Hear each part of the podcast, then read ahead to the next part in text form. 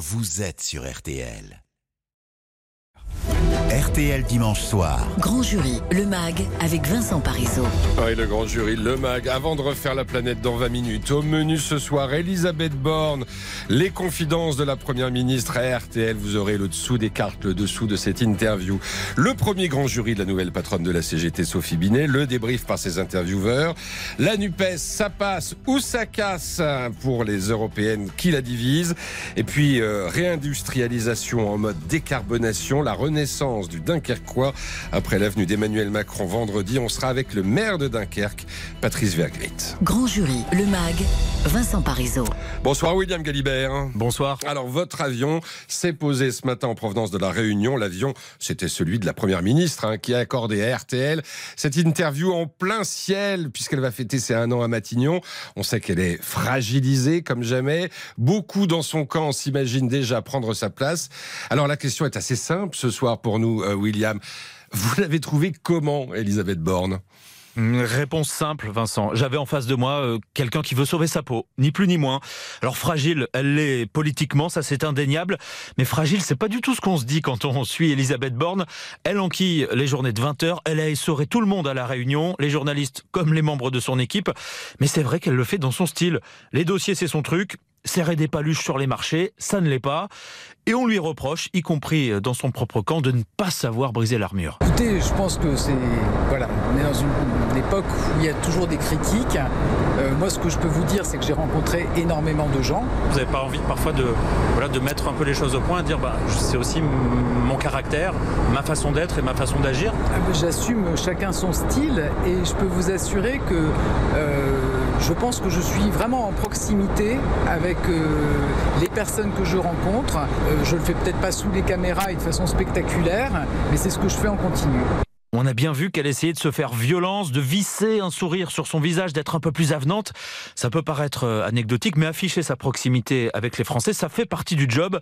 Et là, même après un an, c'est vrai, il y a encore beaucoup de travail. Encore un peu de boulot. Bon, alors sur le fond, maintenant aussi, euh, la tâche est immense, évidemment, William. On l'entendait dans le journal, ça va commencer par la réception des syndicats à Matignon mardi. Oui, mais comment tourner la page des retraites alors que les syndicats espèrent encore faire abroger la réforme? Est-ce qu'elle va réussir à ouvrir d'autres chantiers avec la CGT, avec la CFDT, avec les autres? En fait, Emmanuel Macron lui a fixé des objectifs qui paraissent impossibles à tenir. D'ici au 14 juillet, elle doit aussi essayer de ficeler un projet de loi immigration. Pour l'instant, on voit pas du tout avec quelle majorité elle va le faire voter. Le bal des ambitieux, en plus, a commencé autour d'elle, dans son propre camp, avec des éléments un peu perturbateurs comme euh, Gérald Darmanin, avec des gens qui la verraient bien s'arrêter là. Je ne suis pas en train de m'agacer, je regarde surtout la direction dans laquelle on va et je suis déterminé à apporter des résultats pour les Français, il n'y a que ça qui m'intéresse. Vous avez jamais eu l'impression qu'on essayait un peu de vous scier la planche en, en interne? Je pense que ça n'existe pas.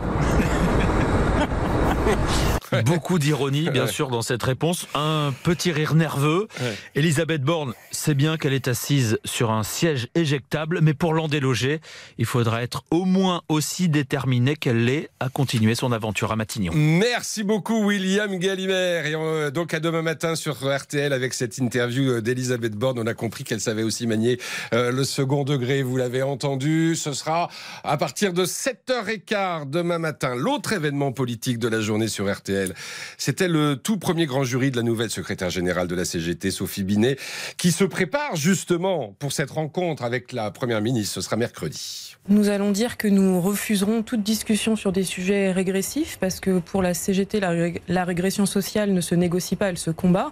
Euh, mais par contre, nous allons dire que les exigences, oui, euh, il y en a beaucoup dans le monde du travail. Évidemment, le retrait de cette réforme des retraites, mais aussi l'augmentation des salaires, par exemple. Moi, j'arriverai mercredi avec des demandes extrêmement précises en matière de contenu et en matière de méthode. Et donc, en matière de contenu, les sujets dont nous voulons parler, c'est la question des salaires, parce que en France, aujourd'hui, les salaires s'effondrent. Il y a un tassement sans précédent, un déclassement sans précédent. Il faut indexer les salaires sur les prix. Je demanderai ensuite à parler de la conditionnalité des aides publiques. C'est plus possible. Oui. On multiplie les cadeaux pour les entreprises. C'est 200 milliards chaque année qui sont donnés aux entreprises chaque année sans conditions sociales ni environnementales. On a un levier majeur majeur qui permettrait par exemple de mettre sous pression les entreprises pour augmenter les salaires. Il suffirait euh, de mettre en place une disposition du type un, avis conforme du CSE, des représentants du personnel, pour que les aides publiques soient soumises à une validation des représentants du personnel dans l'entreprise qui jugerait si les objectifs sociaux et environnementaux sont tenus, par exemple. Mais ça, ça serait quand même un moyen de pression euh, phénoménal pour les, les entreprises, là, parce qu'elles n'auraient plus le choix de, pour recevoir des aides publiques, il faudrait qu'elles augmentent les salaires. Tout à fait. Il faudrait qu'elle respecte des objectifs. C'est un levier euh, énorme là. C'est exactement. C'est pour ça qu'on le demande. C'est tout à fait possible. Enfin, c'est quand même la moindre des choses quand on reçoit des aides publiques, qu'on n'ait pas le droit de licencier, qu'on n'ait pas le droit euh, d'avoir des actions nuisibles à l'environnement. Les aides publiques ne sont pas faites pour augmenter les salaires. Elles sont faites pour euh, permettre aux entreprises d'investir et de, bah, et de se développer. Euh, pas forcément. Elles sont là pour des objectifs sociaux, économiques, environnementaux. Le problème, c'est que par exemple, en matière de crédit impôt recherche, on a des entreprises qui se gavent de crédit impôt recherche. Je peux prendre par exemple l'exemple de Sanofi, qui a bénéficié de près d'un milliard de crédit impôt recherche et qui, dans le même temps, a divisé par deux son nombre de chercheurs. Il y a un autre euh, rendez-vous au-delà de celui que vous avez avec la Première ministre, qui sera à l'Assemblée nationale. Ça sera le 8 juin, avec une proposition de loi pour abroger euh, la réforme des retraites. C'est le groupe Lyot qui porte ça. Je pense que le 8 juin prochain, l'enjeu, c'est d'avoir une décision pragmatique, de faire preuve d'intelligence, de sens politique, de comprendre que le vote du 8 juin peut permettre une sortie de crise du pays. Voilà donc pour euh, l'essentiel de ce grand jury de Sophie Binet, la nouvelle secrétaire générale de la CGT, interrogée par euh, Olivier Boss. Bonsoir. Bonsoir. Pour RTL évidemment. Damien Fleureau pour TFA LCI. Bonsoir. Bonsoir. Jim Jarassé pour Le Figaro. Bonsoir. Bonsoir. Et Marie-Pierre Haddad pour RTL.fr. Euh, baptême du feu donc. Hein, c'était son premier grand jury. Euh, Sophie Binet, elle a bien négocié euh, l'obstacle selon vous, Olivier Bost? Bah, elle a bien euh, préparé surtout son rendez-vous de mercredi avec Elisabeth Borne. Euh, elle attaque un peu ce, ce rendez-vous avec, euh, je dirais avec, euh, elle pense qu'elle a de la force pour pour l'attaquer. Euh, ce qui était très intéressant, c'est qu'elle ne va pas quitter au bout de trois minutes le bureau de la première ministre en disant vous retirez les 64 ans, sinon on discute de rien. Mmh. Elle se montre bien plus ouverte et surtout bien plus offensive, c'est-à-dire qu'elle veut obtenir de la part du gouvernement sur un certain nombre de sujets, notamment par exemple exemple les salaires, des avancées. Ça, veut dire, euh, Damien Fleureau, que lorsqu'elle dit, euh, comme elle l'a dit tout à l'heure sur RTL, euh, il n'y aura pas de retour à la normale, sous-entendu, rien ne sera plus comme avant, sous-entendu, on va faire monter les enchères, c'est ça? Exactement, et on va faire monter les enchères sur toute une série de sujets, bien au-delà hein, de, la question des, retraites. et on ressort des tiroirs, des vieux dossiers, les ordonnances travail, du premier quinquennat d'Emmanuel Macron.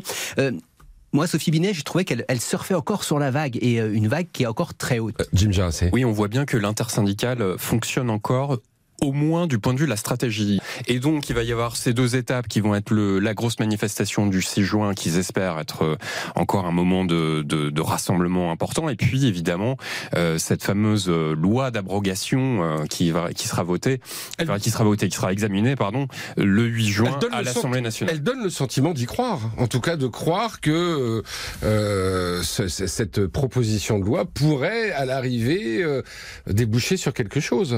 Oui, elle y croit, enfin du moins elle donne le sentiment, mm. euh, comme vous dites, d'y croire, parce que déjà elle a décidé de peser politiquement euh, beaucoup plus lourd euh, dans les négociations avec les députés de Lyotte. Elle les a rencontrés, elle s'est affichée à leur côté, ce qui a d'ailleurs fait peur à certains députés, les républicains. Donc elle, elle ne, elle ne fait pas par exemple comme Laurent Berger de la CFDT en disant nous on a fait le travail, on a manifesté, maintenant on remet tous nos espoirs entre les mains des députés et, de, et du Parlement. Là non, elle s'investit pleinement comme si elle-même était députée à leur côté et qu'elle allait elle-même voter euh, l'abrogation de la loi. Jim Jarassé, Damien Fleureau, Marie-Pierre Haddad, Olivier Boss, merci à vous quatre. Dans un instant, après une courte pause, la NUPES à l'épreuve des européennes et puis euh, Dunkerque ou l'histoire d'une résurrection. On sera avec le maire. Grand jury, le MAG sur RTL. RTL dimanche soir. Grand jury, le MAG avec Vincent Parisot. le grand jury, le MAG, dans une actualité qui évidemment évolue en permanence. L'info la plus récente, et c'est une surprise, je vous le disais, dès 18h, c'est que Volodymyr Zelensky arrive en France directement en provenance d'Allemagne. Ce n'était pas euh, prévu. Le président ukrainien, son avion en tout cas, doit se poser à 19h à Villacoublay. Et bien évidemment, on y reviendra dans le journal de 19 19h euh, avec nos spécialistes. On ouvre maintenant le dossier NUPES. Pourquoi? Parce que les élections européennes, c'est un peu stop ou encore. C'est, ça passe ou ça casse. Et pour l'instant, ça ne donne pas le sentiment que ça va passer. Un an après la naissance de cette union de la gauche qui rassemble, je vous rappelle, France Insoumise, Parti Socialiste, Europe Écologie des Verts et Parti Communiste, eh bien, les élections européennes de juin 2024 cristallisent les divisions. La NUPES se divise sur la stratégie à adopter pour les uns et les autres, l'intérêt électoral des uns n'étant pas forcément celui des autres. Marie-Bénédicte Allaire.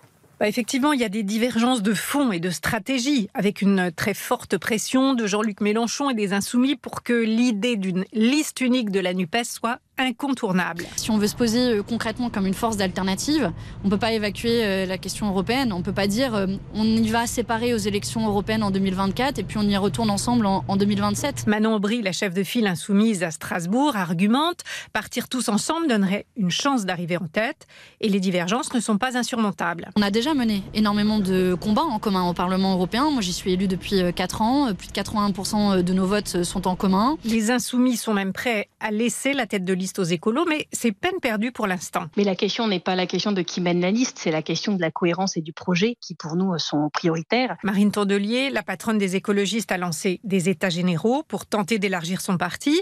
Et les européennes, c'est un scrutin qui réussit souvent aux écolos. C'est l'occasion pour eux de réaffirmer la singularité verte au sein de la NUPES. Ce qui est important euh, pour moi également, c'est de faire en sorte que chacun fasse euh, sa part, finalement, dans le fait qu'on ait de plus en plus d'électeurs dans nos partis respectifs. C'est bien en se renforçant renforçant chacun, non pas les uns contre les autres, mais chacun, que nous renforcerons à la fin notre coalition euh, afin qu'elle puisse être gagnante en 2027. Les communistes aussi sont sceptiques. Il faut dire que l'animosité entre Fabien Roussel et les Insoumis n'arrange rien.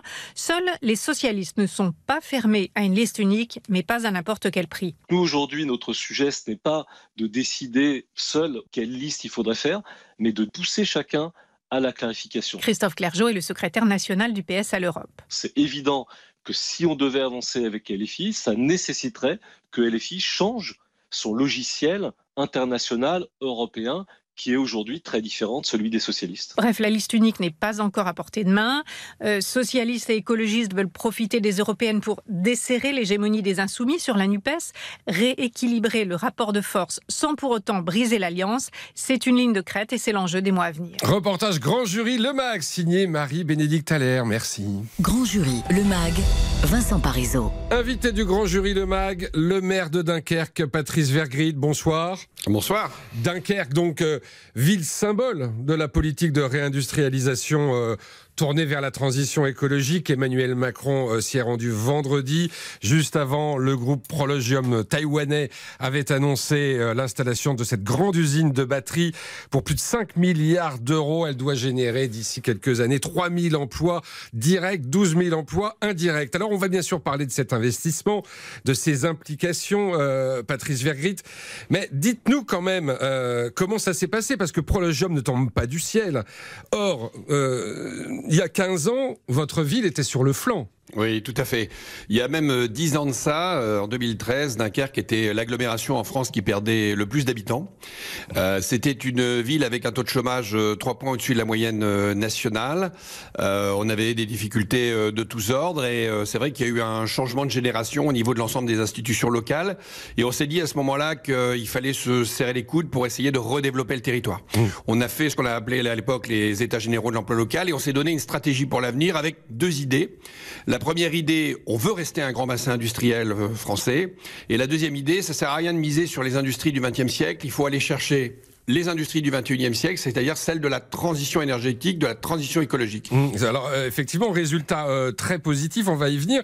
Euh, le Dunkerquois peut devenir la Silicon Valley de la batterie? Je l'espère parce que effectivement aujourd'hui on raisonne en termes de filière, c'est-à-dire qu'on a des gigafactories de batteries, de production de batteries, mmh. mais on est en train de réfléchir à toutes les usines de recyclage. aujourd'hui on a des, des contacts avec d'autres usines et puis tout l'amont, la filière amont de la batterie également, c'est-à-dire les composants, euh, le raffinage. Et là aussi, il y a des contacts aujourd'hui pour attirer des, entreprises. C'est d'ailleurs le cas, et ça a été annoncé par Emmanuel Macron hier, de XTC Orano, le chinois qui va également s'installer à Dunkerque. Donc euh, c'est toute une filière industrielle autour de la batterie qui peut s'installer à Dunkerque demain, en effet. Avec des milliers d'emplois à la clé, on a dit rien que pour euh, Prologium, 12 000 emplois indirects. On parle de 20 000 emplois d'ici d'ici quelques années.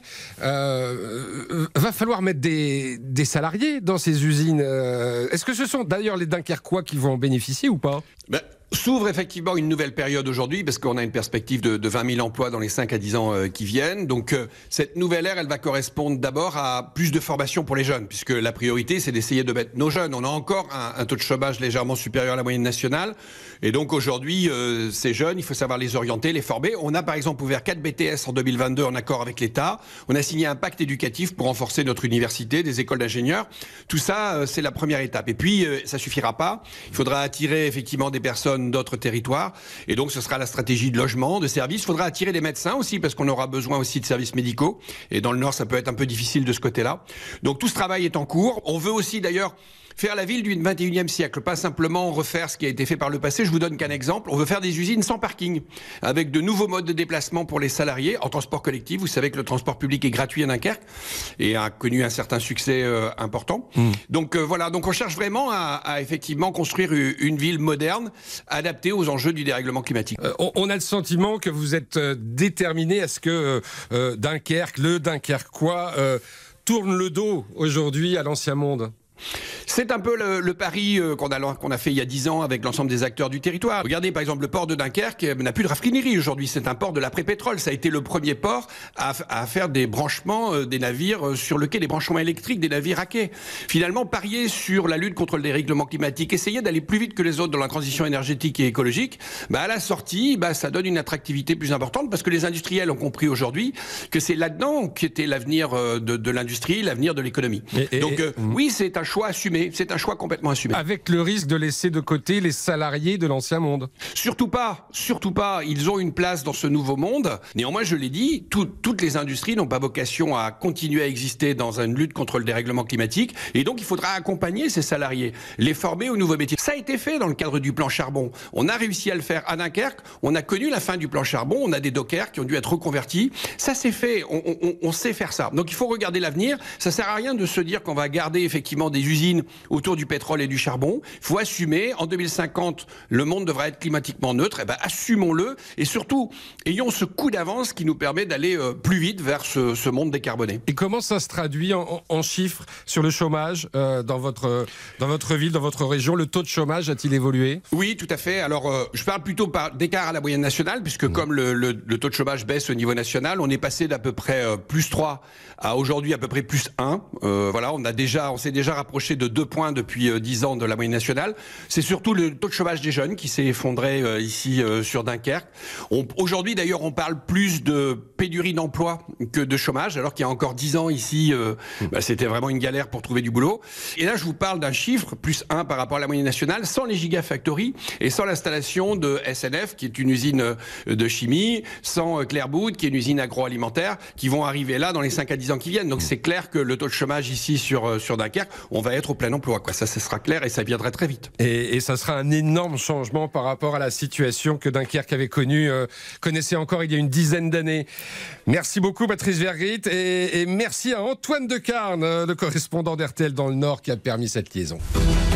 Il est 18h51, on va marquer une courte pause. Je vous rappelle que dans le journal de 19h, vous saurez tout de l'arrivée surprise en France de Volodymyr Zelensky. Son avion est attendu à 19h. Dans un instant, Alain Bougrain-Dubourg va refaire la planète et on va voir que nos cousins chimpanzés peuvent nous en apprendre.